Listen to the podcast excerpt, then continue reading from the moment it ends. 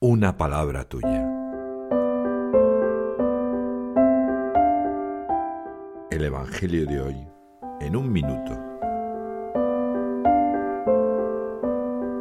Juan, en el capítulo 5, en los primeros 16 versículos, narra el momento en que Jesús llega a Betesda, una piscina de enfermos que había en Jerusalén. Allí cura a uno que llevaba 38 años soportando su condición. Le dice, levántate, toma tu camilla y echa a andar. Así lo hace, pero es sábado, por lo que unos judíos le preguntan quién le ha dicho que tome su camilla. Sin embargo, él no sabe responder hasta que se encuentra a Jesús en el templo. Allí le dice el Señor, Mira, has quedado sano, no peques más, no sea que te ocurra algo peor.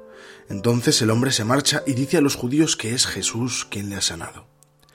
Este Evangelio me recuerda que Jesús sana, libera, renueva, da vida, cuando yo me reconozco pecador y le escucho. Me acuerdo de que he sido curado, quién es el Señor. Francisco recuerda el itinerario del Señor. Primero cura al enfermo, luego le invita a no pecar más. El Papa dice que este es el camino del celo apostólico en el hospital de campo que es la Iglesia.